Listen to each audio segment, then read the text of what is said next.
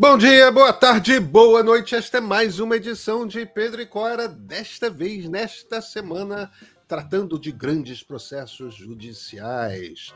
Pedro e Cora, como vocês sabem, toda terça-feira, toda quinta-feira, no canal de YouTube do Meio ou então na sua plataforma favorita de podcast. Eu sou Pedro Dória, ao meu lado, virtualmente hoje, está minha grande amiga Cora Ronen. Cora, grandes processos judiciais? Sim, senhor a, a meta está contra a parede, mais uma vez. Mais uma vez, dessa vez por conta de crianças. Bem.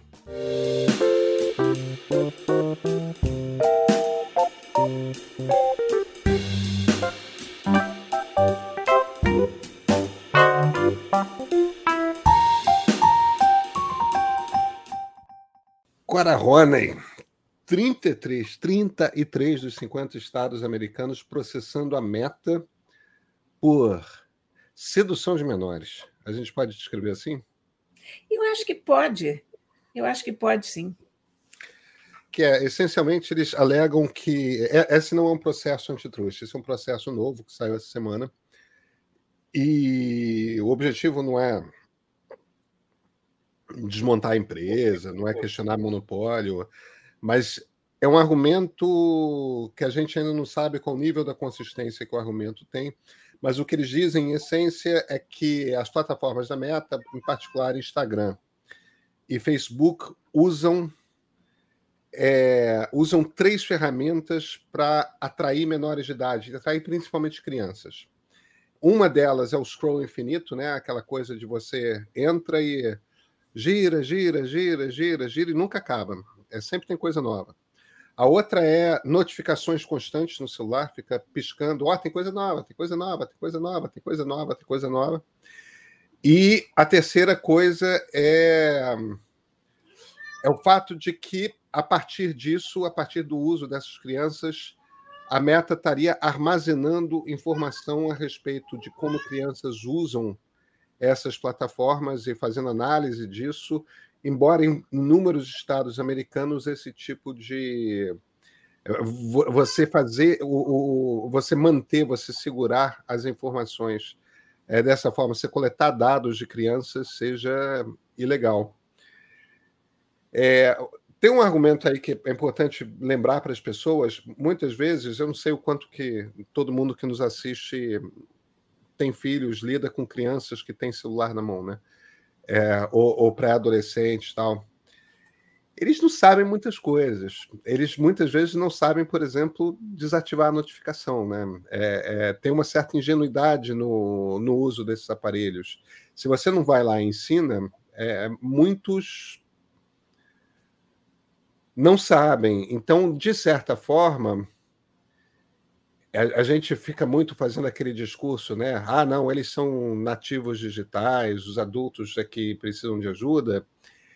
É, é, é distinto, é diferente. Tem um nível de ingenuidade que é da natureza de você ter pouca idade, né? De você ser criança, de você ser adolescência, adolescente, que tem uma certa imaturidade, uma certa ingenuidade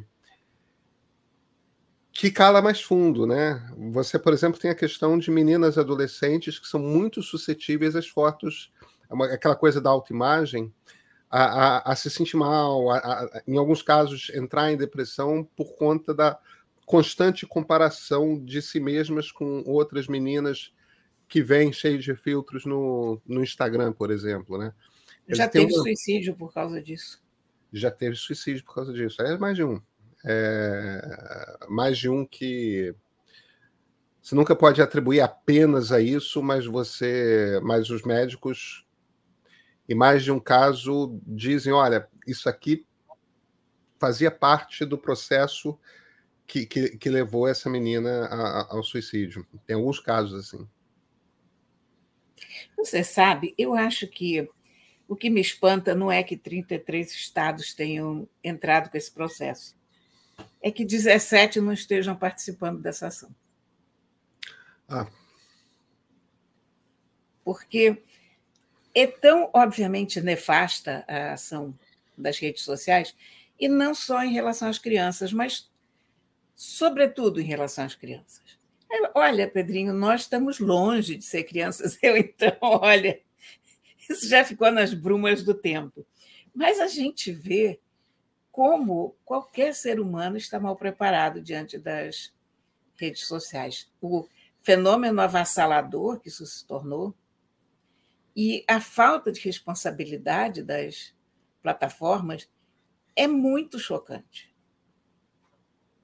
Tá, tá, é óbvio que tem alguma coisa aí profundamente errada, é óbvio que deve haver formas de, de consertar isso. Aliás, aquela whistleblower do Facebook que teve aqui no Brasil, ela disse com todas as letras que o Facebook tem ferramentas para consertar essas coisas, mas há um problema com essas plataformas todas, é que há uma priorização de uma única coisa, o lucro. O resto não é contemplado. Então está errado. Quando você tem um troço desse tamanho, que tanta gente usa, do qual tanta gente depende, que tem uma influência tão grande, o mínimo, o mínimo é que você assuma alguma responsabilidade pela forma como isso vai no mundo, pela forma que isso é usado, sabe? Não, não é possível. Você, quando você tem um automóvel que começa a dar ruim, tem que fazer um recall, por exemplo. Claro. Os fabricantes são processados, são obrigados a tirar aquele troço que não está funcionando. Agora você tem essas redes sociais profundamente descarrilhadas e e perversas e não há recall, e ninguém é responsável. E, e toda vez que um Zuckerberg desses da vida vai ao Congresso, ele foge com evasivas para cá e para lá. E você, na verdade, não vê nada acontecendo para resolver isso. Nada. Pois é, eu Com meus filhos é TikTok. TikTok, eu, é, eu tenho três filhos. A Laura é adulta, tem 21 anos de idade. Sim, Laura já não me, conta. Eu, eu, não tenho que me meter no que ela faz ou não da vida, né? É, se, se consultado, evidentemente, eu estou aí, mas. É, mas essencialmente a Laura é uma, é uma mulher. É, ela faz suas escolhas.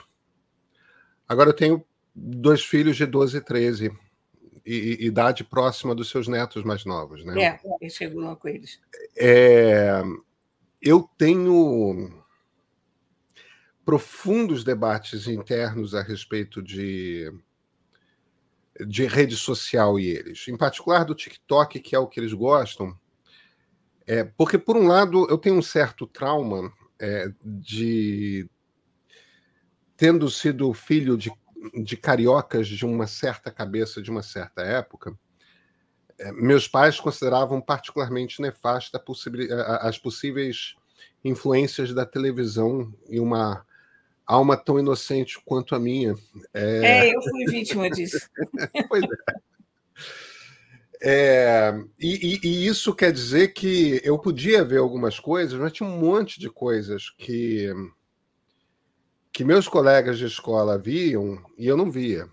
Então eu tinha... não tinha televisão, era mais radical ainda, consegue imaginar? Eu, eu, eu vou te dizer, Cora, é, na, até meus cinco anos de idade eu nunca não, não tinha televisão em casa, é, porque meus pais eram contra a existência de televisão. É, quando quando quando meu pai, que é acadêmico, foi para os Estados Unidos, a gente foi para os Estados Unidos eu fui alfabetizado lá.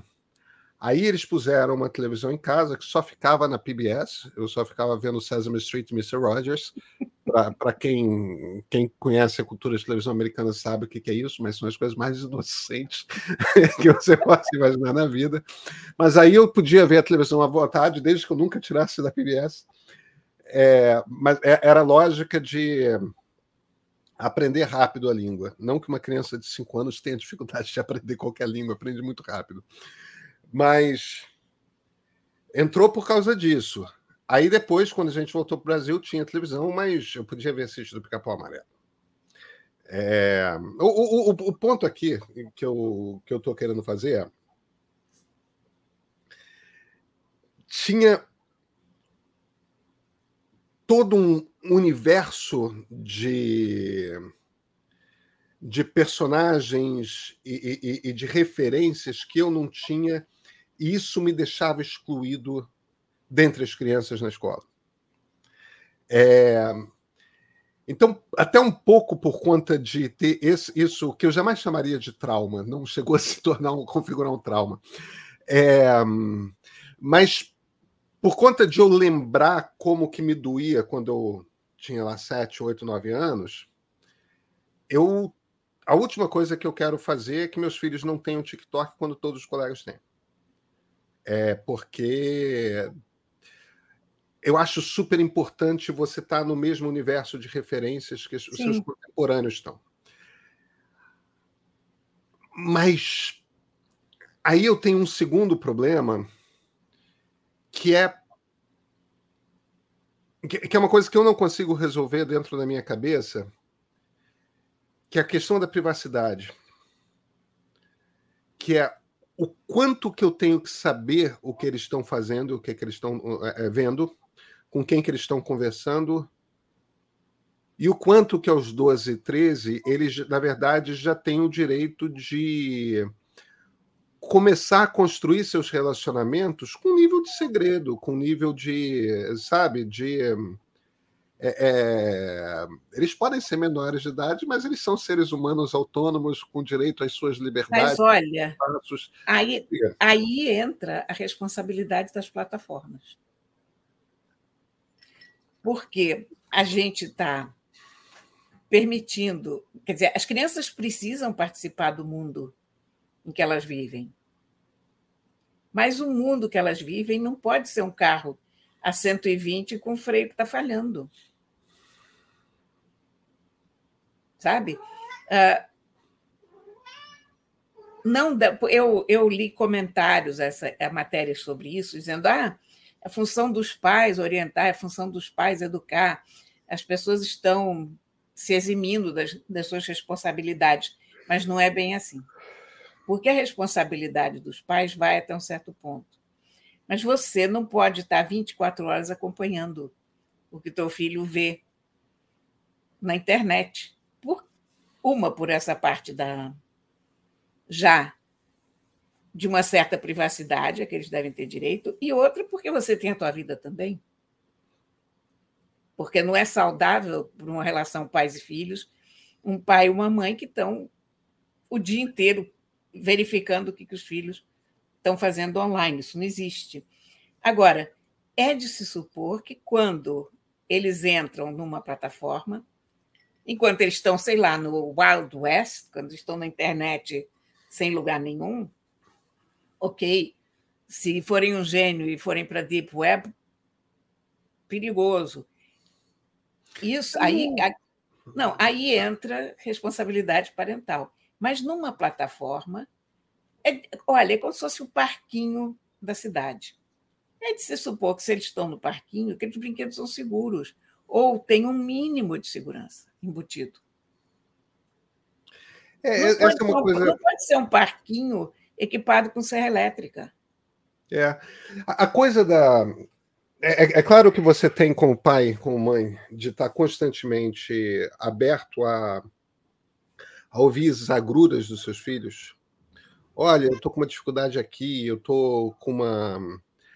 Agora, é, é, principalmente na, na, na, idade que meus filhos estão entrando, que é o início da adolescência, é aquele momento que é até natural que algumas coisas eles não queiram compartilhar com os pais. Exatamente.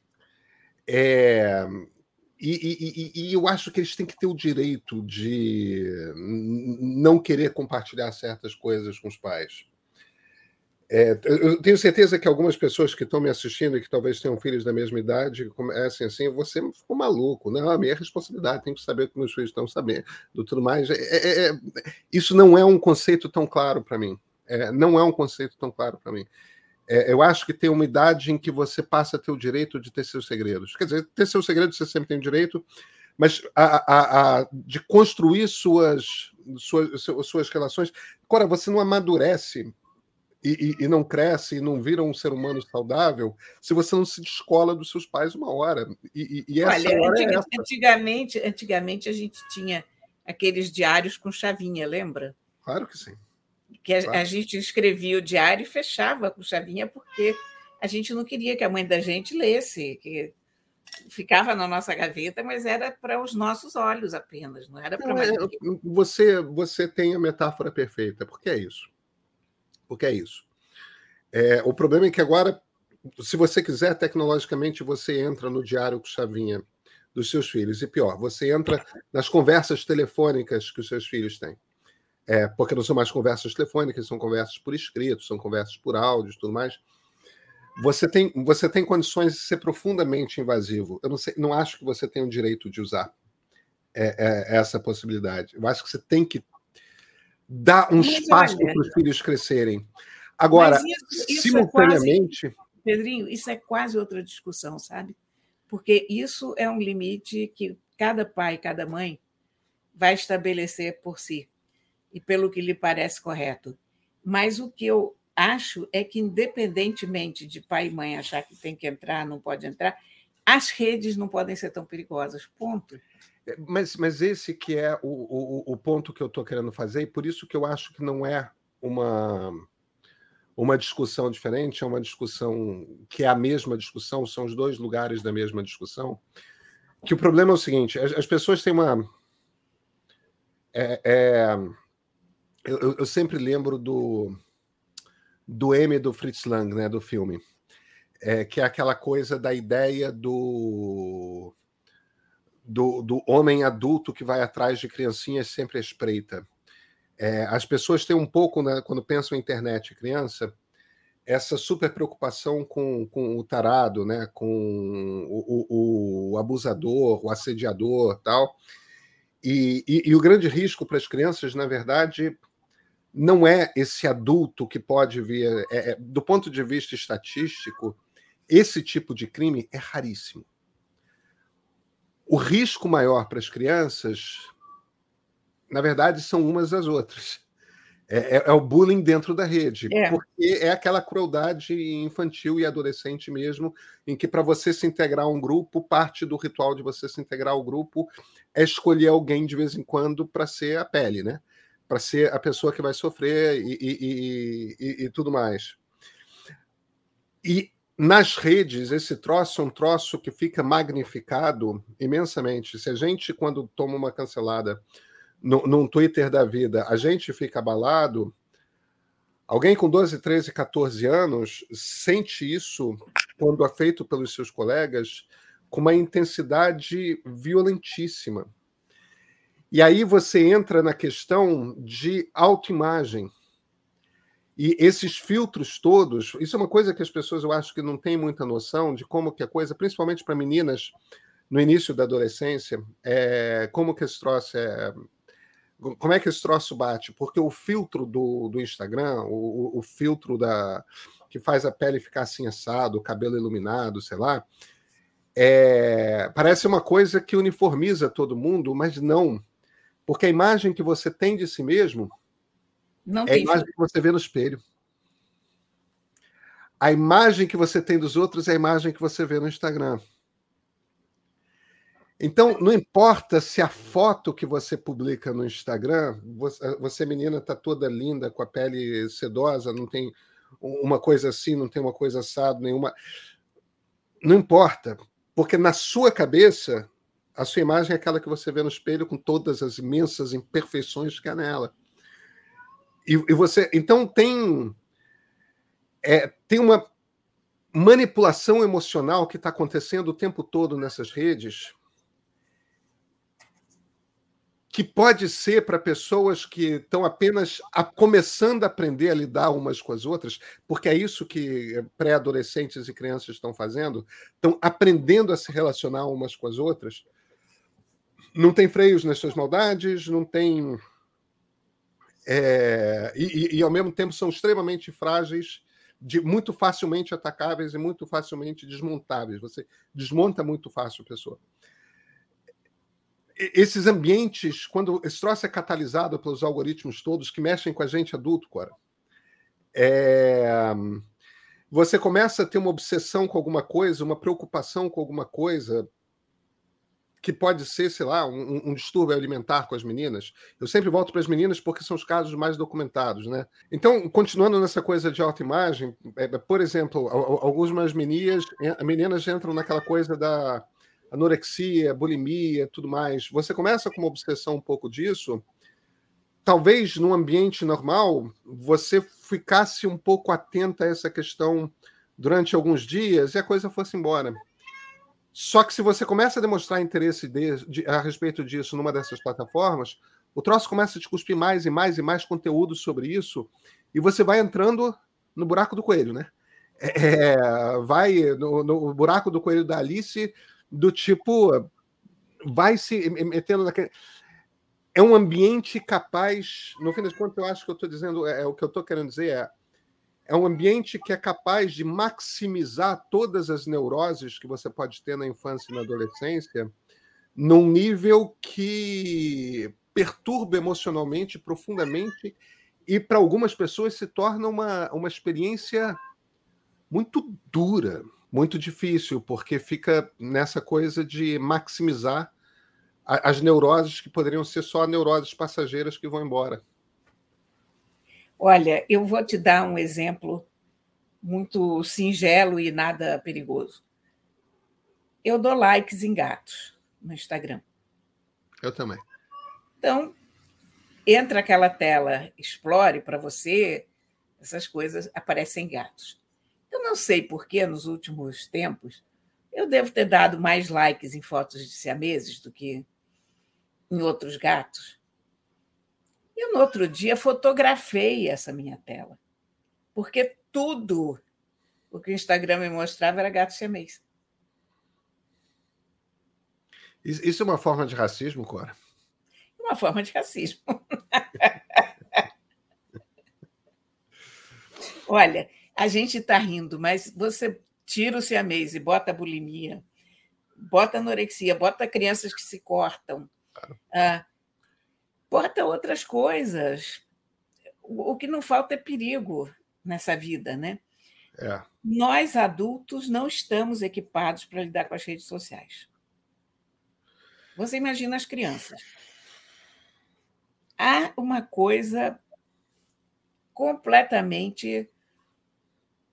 Eu não sei nem que expressão usar, mas você vê que, as, que você já teve danos à democracia sérios causados pelas redes sociais você tem questões gravíssimas de segurança, de violência,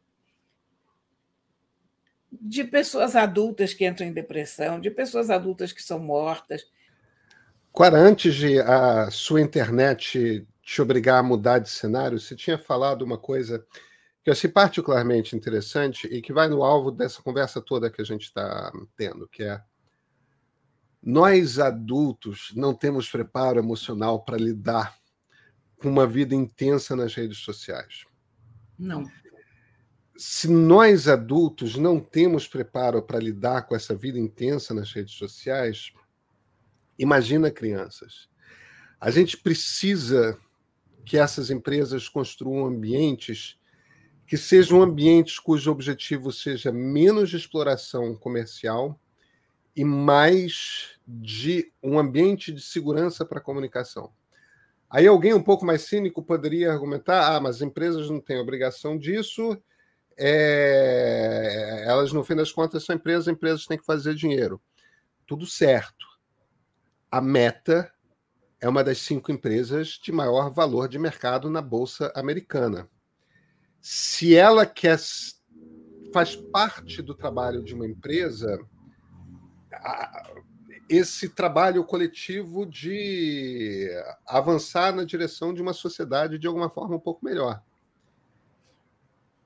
A meta precisa demonstrar algum tipo de cidadania. É, é, eu, eu ainda abraço aquelas ideias que as pessoas, muitas pessoas já não mais reconhecem como liberais, mas são no talo. É, é liberais que são é, faz parte do seu trabalho o exercício da cidadania. E quando o ambiente que a sociedade cria te leva ao sucesso, te premia, entendeu? Isso certamente é o caso da Meta, gente extremamente talentosa que produziu coisas que muita gente no mundo quer usar. Você você deveria trazer algum tipo de retorno à sociedade. Você não tem obrigação de fazer isso, mas você deveria trazer algum tipo de retorno à, à sociedade. Em não desejando trazer algum tipo de retorno à sociedade, não cause dano. Olha, a maneira vou... como trata a criança a dano. Eu vou continuar com a minha metáfora da indústria automobilística. Porque a indústria automobilística já está aí há mais tempo e a sociedade aprendeu a se defender de muitos problemas que a indústria apresentou. É isso. Des design errado de automóvel, que levava a mortes, uso de materiais inapropriados, se você vê como evoluiu a questão da segurança no automóvel, isso não foi porque as empresas são boazinhas ou elas também não tinham obrigação nenhuma de, de fornecer um automóvel seguro, porque em tese você é maior de idade, você entra no carro e você dirige e se espera que você não não bata no próximo veículo, que você não caia pela ribanceira. Se isso acontecer, foi desígnio de Deus, a indústria não teve nada a ver com isso. E a gente vê quantos acidentes são evitados hoje graças a, a coisas que foram implementadas de segurança. Eu acho que a gente tem uma indústria tão perigosa quanto a indústria automotiva, digamos, com tantas coisas positivas também, porque as pessoas chegam de um lado para o outro porque a indústria automotiva se desenvolveu, tudo certo. Agora, a gente tem que tem que, tem que, tem que começar a cobrar uma certa regulamentação. Não pode mais ser um faroeste feito é. Está é, tá na hora mesmo. Clara, nos vemos na terça? Nós vemos e eu espero que uma coisa menos tumultuada do que hoje. Parte do tumulto, a culpa é minha, porque tive que fazer um bate-volta em São Paulo e é, a gente não conseguiu se, se encontrar no estúdio que eu cheguei tarde. Não, e eu estou aqui com toda a colaboração dos gatos, que também ficam tensos. Né? E são muito bem-vindos. Dando, temos até o Toró aqui do nosso lado, ó, que não aparece quase nunca, mas. Toró, olha para cá. É. Enfim, eu tive que vir do escritório para a sala. Perdão, gente, eu prometo que na quinta-feira nós vamos. Não, na quinta-feira não. Na terça-feira nós vamos estar. Melhor. Melhor, melhor, com certeza. Clara, então até terça. Até terça, Pedrinho.